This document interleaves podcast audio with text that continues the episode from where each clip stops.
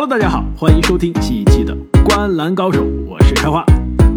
大家好，我是阿木。大家好，我是正经。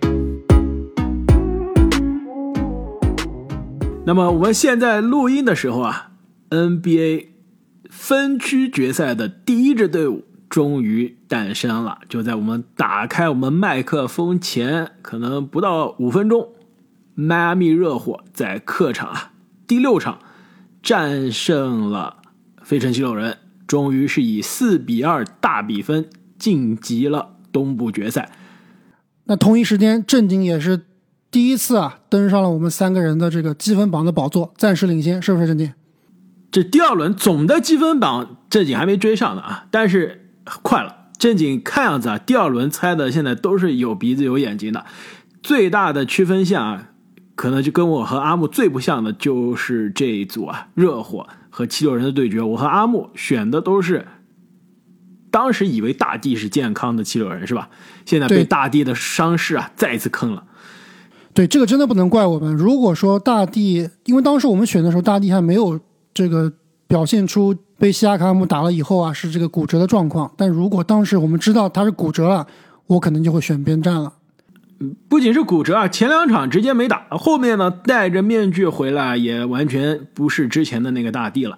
而且大帝别忘了，之前第一轮的时候就有这个手指受伤，是手指吧？拇指受伤，对，手指受伤，然后眼眶又骨折，戴着面具，再加上脑震荡啊，刚刚好。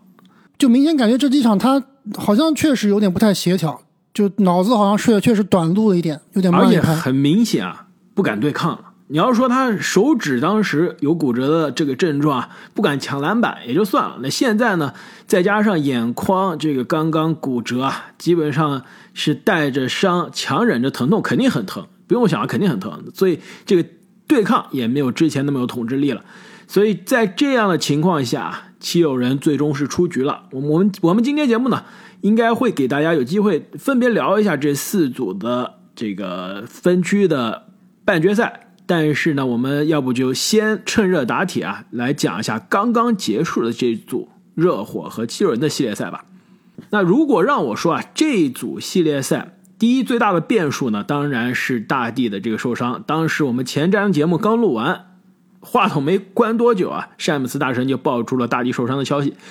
如果说大帝的受伤啊，让热火有机会赢了后边两场，但是大帝回来之后啊，球队在主场赢了两场之后，后面连败两场啊，让我最失望的其实不是大帝又受伤了，而是哈登很明显啊回不到从前了。只打了一场好球，没错，六场比赛顶多是一场好球，那一场还不是全场的好球，几乎就是半场的好球。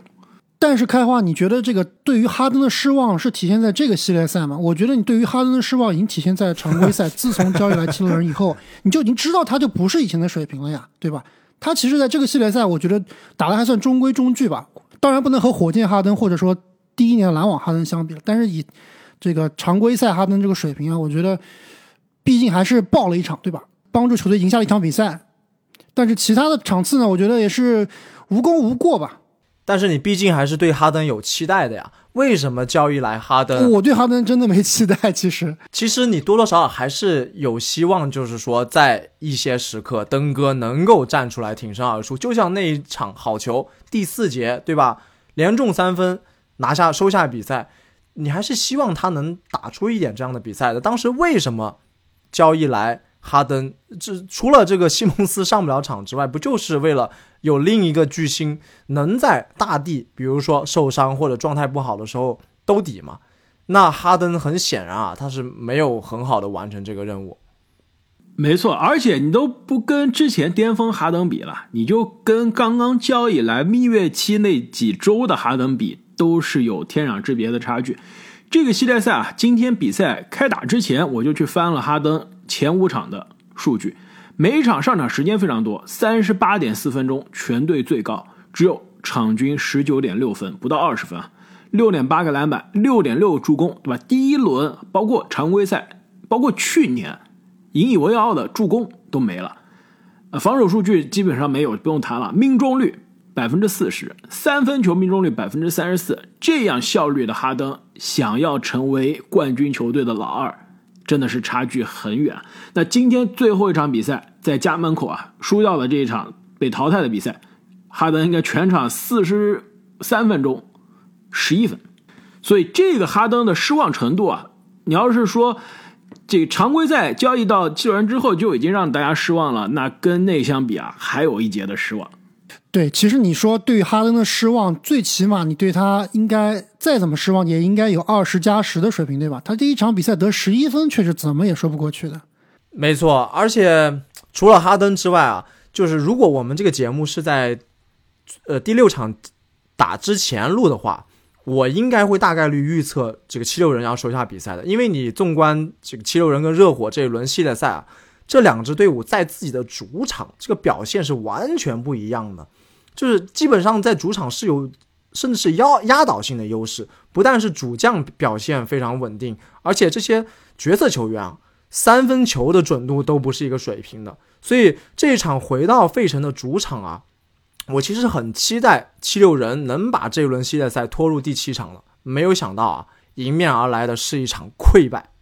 没错，其实从第五场就能看出来啊，其实扳成二比二的时候啊，费城的球迷是非常心里是非常有优势啊，当时觉得你看回到我们主场不一样了吧，大地回来就不一样了吧。但是第五场可以说啊，斯波教练的变阵，包括战术的改变啊，真的。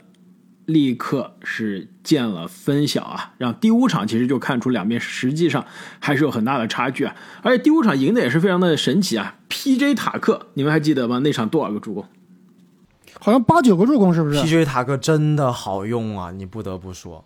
对这场比赛也是抢了好几个前场篮板，关键前场篮板，又能单防哈登，又能冲抢前场篮板，真的。他还防登比德，太变态了。没错，关键的天王山这战啊。P.J. 塔克七个助攻，不仅是全队最最高啊，你们知道吗？比哈登高，比恩比德高，比七六人首发五个人加在一起至少一个。你说这有多夸张？P.J. 塔克一个防守的三 D 球员，那一场真的完全是打出了追梦的感觉啊！那今天也是在关键的比赛啊，以防守让球队晋级了。另外还有一个球员就是阿德巴约。阿德巴约，其实你光看这个系列赛的数据啊，其实整个今年的季后赛阿德巴约的数据都没有那么的华丽，而特别是在大帝刚刚回来的时候，那两场确实把阿德巴约打的有点，对，有点找不到找不到方向。但是最后赢的这几场，可以说阿德巴约对于大帝的防守是非常重要的。而且呢，阿德巴约的对于大帝防守也是很简单，就有点像我们这个绕前。呃，这个对我们这个中学打打比赛，那时候防对面大中锋。唯一的办法就是绕前了，就是没有办法。那时候我就是负责去绕前防这个大中锋的，就是我的目标。当时我们的战术啊，我绕前防守怎么防？就是我的目标就是把那个人和他的持球的队友之间，我用屁股卡在他们之间，就不让那人接球。我的目标就完成了，只要他接到球，我就失败了。所以阿德巴约啊，身体的确。身材没有大帝的优势啊，但是在绕前防守上用的是非常果断，而且呢，正如我们节目之前说啊，大帝很明显呢带着伤、带着脑震荡啊出场，还是有一些忌惮、有一些惧怕这种强的身体对抗的。我觉得，如果是常规赛健康的大帝啊，这种绕前应该也不会给他造成太大的干扰。对，其实与其说是阿德巴约防大地防得好，还不如说像开花你刚刚所说的这个斯波的辩证。其实，在恩比德回归以后，这个热火这边啊，经常会祭出联防。那其实很多情况下，大地在伸出要球以后啊，都是有两人甚至三人包夹的。而这几场比赛，我们看大地啊，要不然就是投铁硬投，要不然就是这个出球比较慢，就容易造成失误。而且，这个我记得在。我们做前瞻的时候，我说过，七六人的这个边的 X 因素啊，还是他们这个三分球能不能投进。那这几场比赛，热火队首联防，七六人这边三分球不准，那基本上就要走远了。没错，那夸了皮什塔克，夸了阿德巴约啊，不得不夸热火真正的老大，甚至有可能啊是今年如果季后赛要排最佳阵容，对吧？因为今天联盟不是刚刚公布说东西部。分区决赛现在要搞 MVP 了，对吧？现在，那对，那我们以后是不是季后赛也要搞最佳阵容呢？如果啊，季后赛今年要选最佳阵容，我觉得一阵我要投吉米巴特勒的一票。其实，在这个系列赛开始之前，我就读过一次吉米巴特勒一轮之后的数据啊，当时是非常的夸张。现在打了两轮了，吉米巴特勒最后一场的数据我还没有算进去啊，但已经是场均二十八点三分。七点六个篮板，五点六个助攻，两点二个抢断，依然是继续领跑全联盟的季后赛。关键是命中率，百分之五十三点八的命中率，百分之三十六点八的三分球命中率，每场一点六个，这都不是我们想象中的吉米巴特勒的命中率啊。所以今年吉米巴特勒可以说常规赛。打打停停，打打停停，也不知道他到底是怎么回事啊！但是到了季后赛，立刻是成为了联盟应该是最顶尖，今年是最顶尖、最优秀的那批球员了。对他基本上是在给热火托底啊，在热火其他球员表现不佳的时候，也是他一个人拿着二十五加三十加的分数在给热火擦屁股。而且在大帝刚回来那几场，他的几个篮下的那种梦幻脚步打大帝啊，也是非常的精彩。对，其实在这个。东部第一轮的时候啊，我说老鹰的时候说吹杨是可能唯一一个超级巨星，当时被打脸了，当时就被吉米巴特勒听到了，肯定对，当时就被听到了。结果他跑到第二轮的时候，哎，他还仍然是所有球员里面最好的那个球员，没错，这个真的是没有预料到的。没错啊，你他说你们对面有一个曾经的 MVP 是吧？有一个天天觉得自己该得 MVP 但只得老二的人，我才是比你们更优秀的巨星。所以，我还是那个问题啊。前瞻节目我就问了你们俩，这个吉米巴特勒有没有气泡的那个吉米巴特勒带进总决赛的那个感觉？但是，我觉得实话实说啊，不管是打老鹰还是打这个七六人，我觉得对面对于吉米巴特勒的防守，对于他的这个有没有巨星的这个对待啊，我觉得成色还是要稍微差一些的。吉米巴特勒很多情况下，他他面对的对手都是要不然比他矮，要不然比他慢。要不然季后赛经验没有他好。对，真正你说他进入东决以后啊，不论是面对雄鹿还是凯尔特人，他如果在那个系列赛里面真正能够场均，比如说二十八分、百分之五十的命中率，那才是真硬。但是我觉得两轮系列赛也足够说明问题了。不过确实像阿姆所说啊，七六人的最好的防守资源，这个塞布尔应该是拿去防 C 罗了。所以巴特勒这边，而且塞布尔上场时间还是短，他毕竟没没有进攻。但是，正如开豪所说啊，综合这两轮来看，我觉得巴特勒是东部季后赛表现第二人，你们同不同意？第一人他肯定是当不到的，对吧？但第二人和第三人，我觉得还是有有这个你有什么人考虑的？我觉得开花肯定会霍福德开花还是觉得。我觉得吉米巴特勒应该啊是东部的现在季后赛表现第二人，第一人肯定字母现在应该肯定是字母哥。但是有一点非常有趣啊，你肯定觉得字母哥常规赛投篮命中率这个百分之五十以上，对吧？连续好多年了。季后赛现在常这个投篮命中率也是百分之五十以上，但他今年季后赛的投篮命中率没有吉米巴特勒高，所以这才是吉米巴特勒今年季后赛可怕之处。对，但是你实际还要看比赛嘛，不能光看数据。就字母哥面对的防守强度、面对的防守待遇，跟吉米巴特勒绝对不是同一级别的。呃，这我同意啊，所以我同意正你的观点，应该字母还是东部今年季后赛的第一人啊。但是吉米巴特勒，我觉得第二人，凭着带队现在晋级了，那肯定是坐稳了。关键就是看另外一个有机会挑战东部今年季后赛第二人的这个人能不能。带队啊，从现在二比三的情况下逆转了。那要不然我们就来聊一下昨天晚上那场比赛，也可以说是 在我们聊下场之前，要不我们稍微给七六人做个总结吧。毕竟回家钓鱼了，是不是？就两位觉得七六人本赛季总体你们给他打分要打多少分呢？满分十分的话，我应该会打一个七点五分，因为我要考虑到这个西蒙斯基本上是。全程没有参加，那哈登也是在赛季的末段才加入。那在大帝一个人的带领下，在这个缺少队内第二人的情况下，把这个队伍带到了东部前几的这个高度，而且是 MVP 基本上是差之毫厘。然后季后赛呢，在自己也是有这个受伤的原因啊，毕竟运气对运气比较差，也冲到了东部的半决赛。所以总体来说不能说十分失望，呃，也不是十分的这个满意，但是我觉得中规中矩，稍稍的呃，比我就是考虑到这么多运气的因素啊，稍稍的超出了预期，所以基本上这个里弗斯的帅位应该能保得住了，应该能保住了，不用去湖人了。是刚刚好，刚刚好能保住，是吧？如果再惨一些，就有可能保不住了。其实我同意正经，你打的是多少？七点五分是吧？对，我其实打的是七分，我想打七分啊，因为我觉得七六人今年你要是给他找借口呢，能找。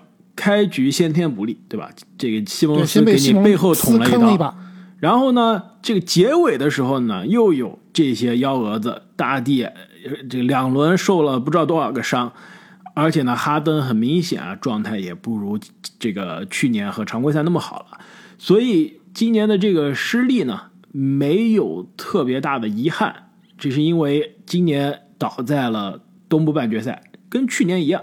跟那年卡哇伊颠颠球来说还是一样，对吧？那是打了第七场，这是打了第六场，所以大帝时代的七六人就没有走的比现在更远过，而不是说我之前有更高的高度，我现在回不去了，而是我现在一直是没有突破从前的这个阻碍。所以现在对于七六人球迷来说啊，就是想办法今年夏天怎么操作，该续约的续约，该引援引援，我们看明年。这点说的很好，开花，我知道你认识很多资深的七六人球迷啊，我不知道他们现在怎么想。如果我是七六人球迷啊，我现在会觉得很忐忑、很不安。就现在这个七六人的状况啊，夏天到底怎么办？好几个问题，对吧？第一个就是哈登的续约问题，我觉得哈登现在他，我估计他自己也不敢去看。要这个超级顶薪了，一年六千万的工资，我觉得哈登自己都不敢要了。那到底怎么给哈登续约？另外一点，吵到一直之前一直吵的说夏天要把这个托比哈里斯交易掉，但托比哈里斯好像在这个场季后赛里面打挺好的，似乎是球队发挥最稳定的一个球员，对吧？攻防兼备。这个时候把他交易掉，是不是对于这个球队是个好事？还有就是，就算续约了哈登，就算留下了哈里斯。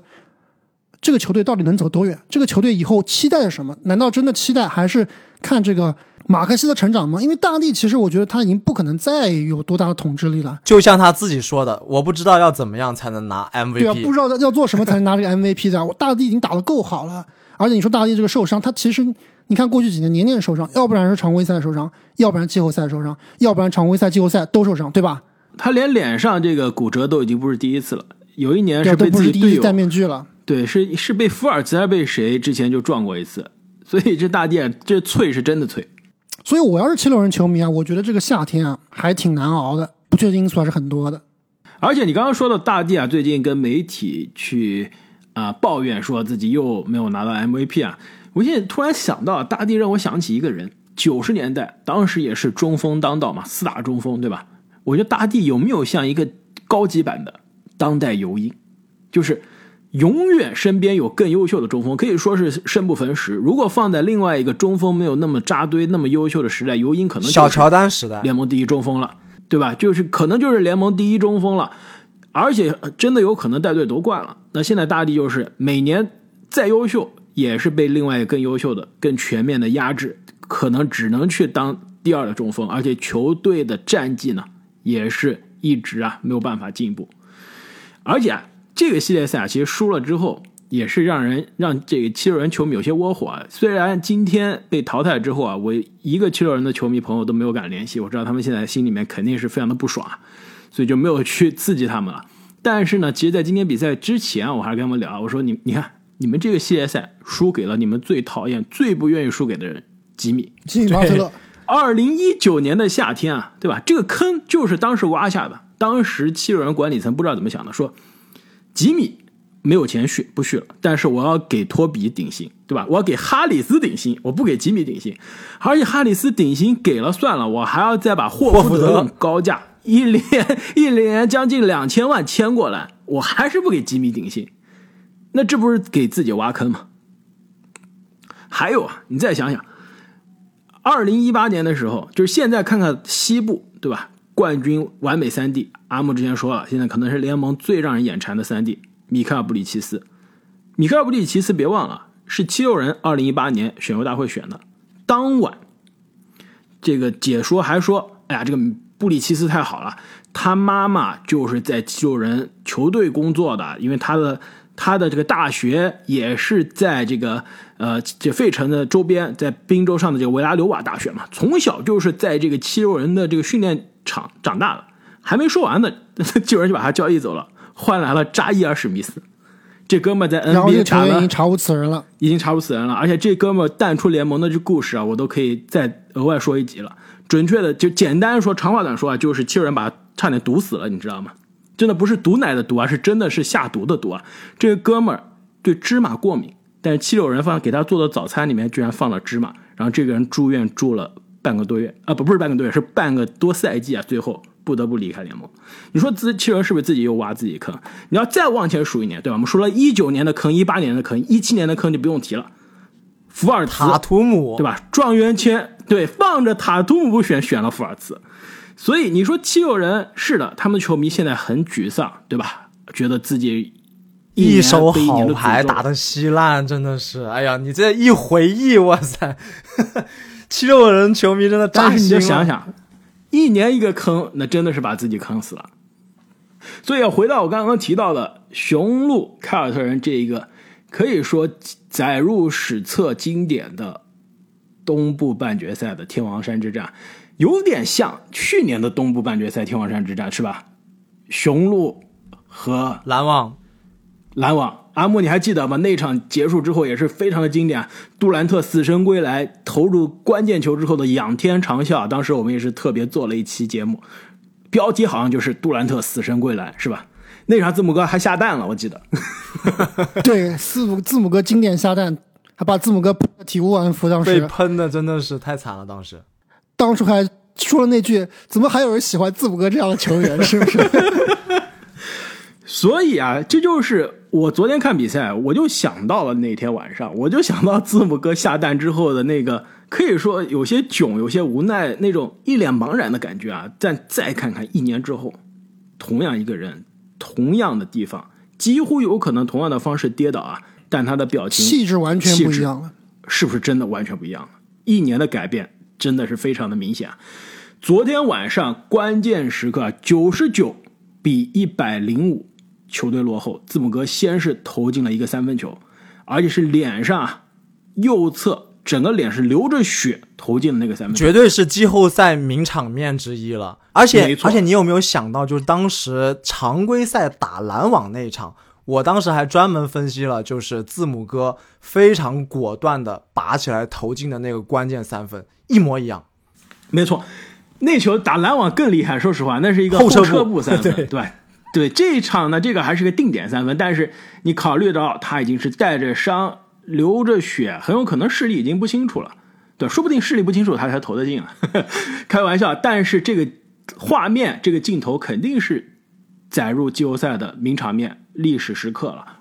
不是说雄鹿今年肯定会夺冠啊，但是当时看到那一幕的时候，我心里有个感觉，就是每一年你们知道 NBA 他夺冠之后，那个球队都会最后在休赛期的时候会 NBA 官方给他剪辑一个小电影，对吧？这个夺冠之路，正经，你作为这个库里的球迷、勇士球迷，肯定之前看过，对吧？当年勇士夺冠的那种小电影纪录片，我当时就想啊，如果雄鹿今天夺冠了，这绝对是里面的高光时刻，就是当时要反复播放说在天王山之战，眼看就要在客场倒下了，字母哥带上投进了那个三分，而且其实更让我觉得关键的就是那个三分之后啊，你只是把比分从一零破进了，比一零对吧？比一零五，当时还有两分多，两分钟不到。再接下来雄鹿干的事情，那真的是非常的重要了。这就是为什么在这个系列赛开始之前，我当时说要这个系列赛能赢，首先是以下课上啊，那字母哥必须是打出历史前十五、前二十、前十的水平。另外一个 X 因素，我当时选的就是霍勒迪。在那之后，一零二到一零五之后，凯尔特人进攻应该是斯马特吧被抢断。那到了不用说了，后面的所有操作应该都跟斯马特有关。对，只要是凯尔特人这边的错误，都是斯马特，对吧？波利斯没有投三分，给了霍勒迪，霍勒迪大心脏三分球扳成了一零五比一零五。这时候应该还有一分钟不到。再接下来的事情大家都知道了，对吧？字母哥的这个进攻，然后被犯规，罚篮，第一球罚进了，第二球没进。波蒂斯这个时候，而且是第四节刚刚篮篮下低级失误，葬送一个上空篮的机会的波利斯抢到了关键的前场篮板，而且这个前场篮板呢，好像没卡位的人又是斯马不特，是是，不是不不是卡位的问题，是杰伦布朗卡位，斯马特直接给布朗撞一边去对，了。把布朗手快要到手的球一把给刀走了。这队友抢到一块儿去了，是吧？这经这样对然后经常我们打野球，对正经经常从我头上同一个队抢我 抢我篮板，Fake news，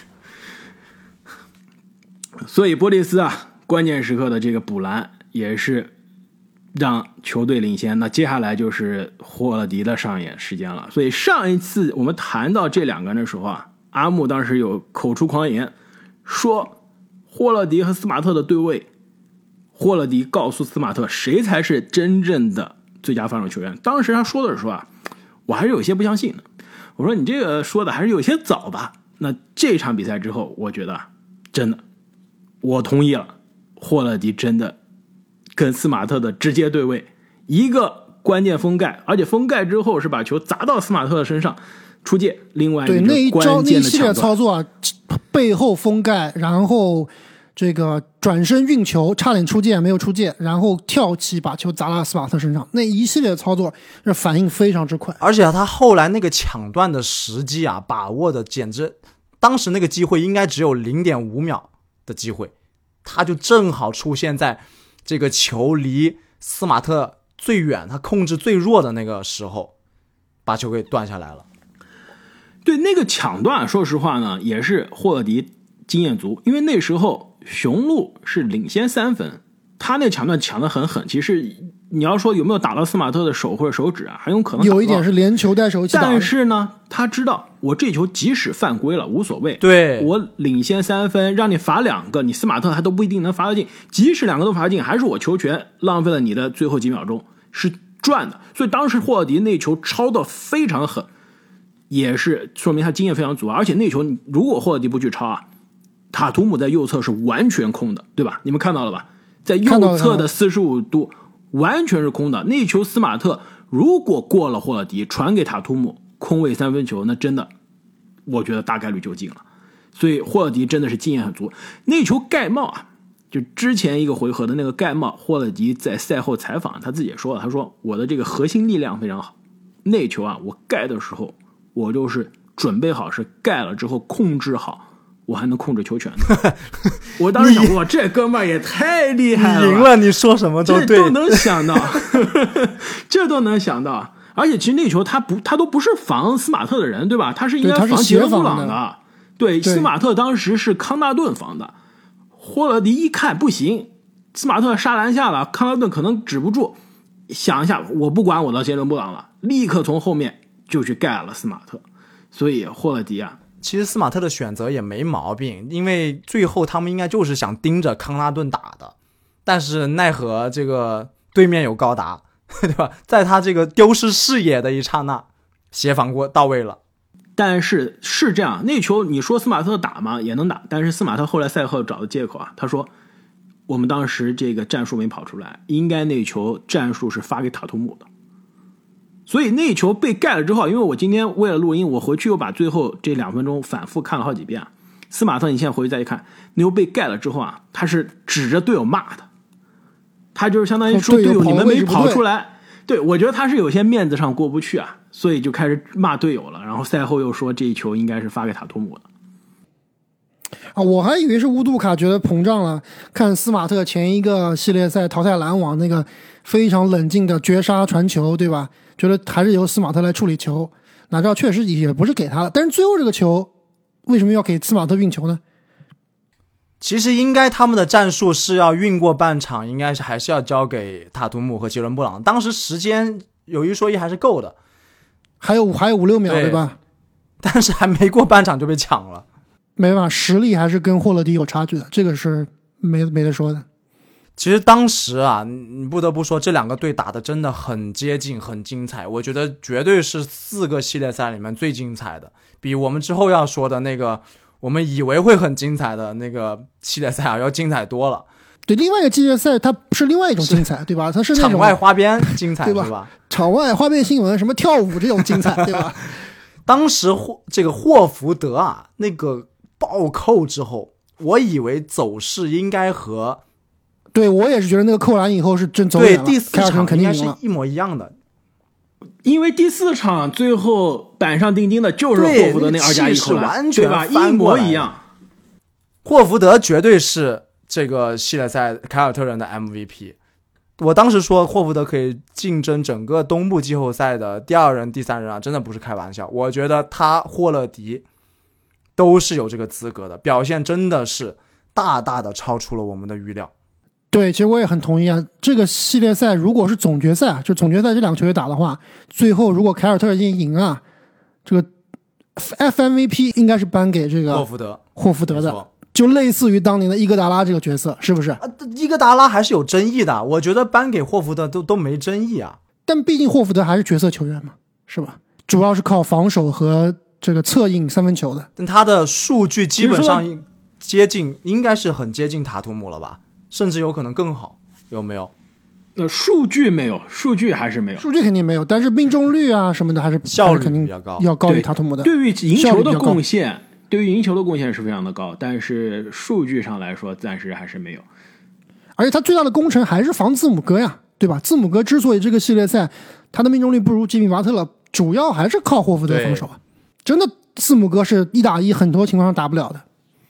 而且霍福德在这个系列赛，如果没记错，抢断是非常多，因为经常字母哥去靠打他，字母这个霍福德他撞啊，他后视，他他撞不开，但是他手又快，一刀就把字母哥，因为你靠打的时候，你的球的经常是你的运球会运球高一些嘛，你的空当就比较大。霍福德手一快，一刀就把刀走了。我来看一下这个霍福德在这个系列赛，对场均一点六个抢断，全队最高，还有一点四个盖帽也是，啊是全队第二。所以啊，另外一点就是非常有趣啊，霍福德现在的合同可以说是联盟这个之前的垃圾合同之一嘛，对吧？七六人非常慷慨的给了他每年都不是两千万啊，刚刚说错了，应该每三三千万将近，两千六到两千七，霍福德现在是两千六啊，明年的两千七百万是半保障的，所以今年夏天是可以跟凯尔特人去谈续约的呀。本来很可能霍福德下一个这个呃合同就是一个老将的合同了，对吧？有可能不一定是底薪吧，他肯定是非常实惠的，几百万的。今年这个季后赛的发挥，是不是霍福德下一个合同又要奔着一千多万，或者说我觉得可以比肩2000凯尔洛瑞，是不是可以比肩凯尔洛瑞跟这个热火刚签的合同呢？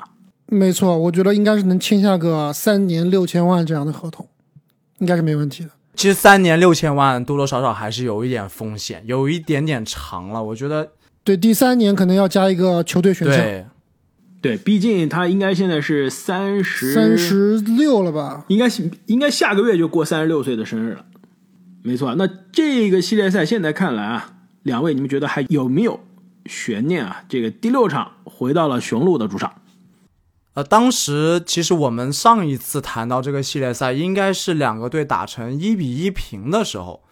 当时我的看法呀是，呃，凯尔特人依依然占优，优势更大，对，因为呃，两个雄鹿的主场只要能拿下一个，那第五场回到凯尔特人自己的主场啊，大概率应该可以拿下。但虽然我猜对了过程啊，这个两个雄鹿主场确实拿下了一个，也非常精彩，但是自己的主场天王山最关键的主场居然丢掉了。那下一场这个赛被翻盘，赛点啊，哎，对，输的很丧气。对，那下一场这个赛点啊，又到雄鹿的主场了，这个可能真的就是生死难料了。但是，呃，话又说回来啊，我们去回顾这几场比赛，你们有没有发现，基本上比赛的流程啊，有一点点类似，就是在前三节，很多情况下都是雄鹿啊，还是占据一定的优势的。他们在他的这个字母哥体力足、冲击力强的时候，雄鹿往往可以领先，甚至是到两位数。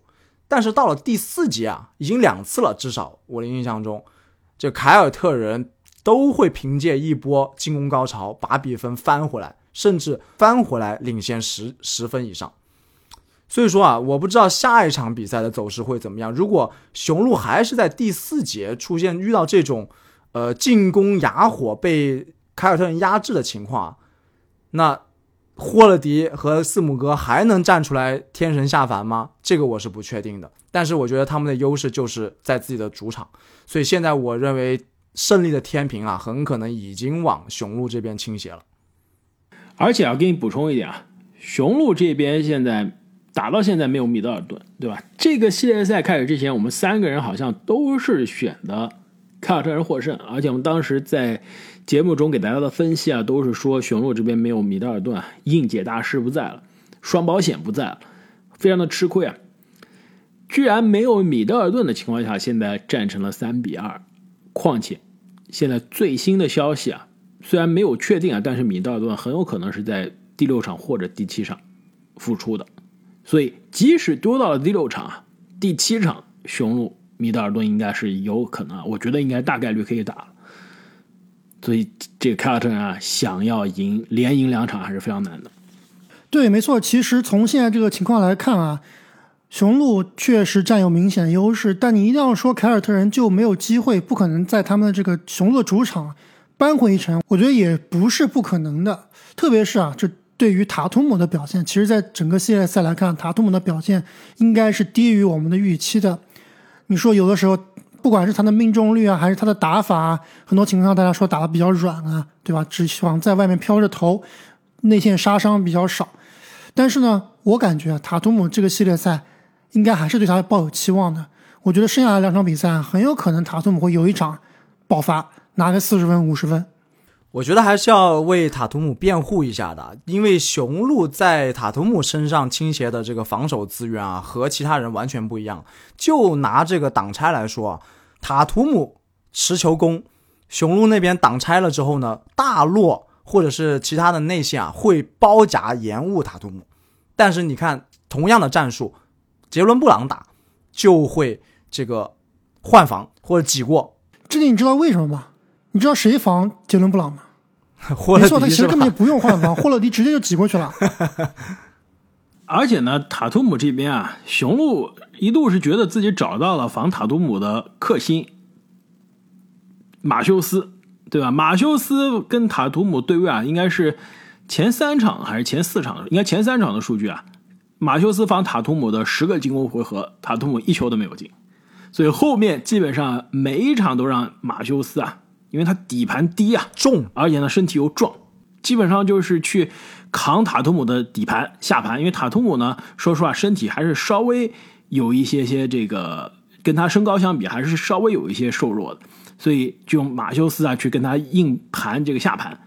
但是呢，塔图姆，你要说有一场失常，是的，那一场好像据说手腕有些伤，对吧？这个得了，应该只有得失分嘛。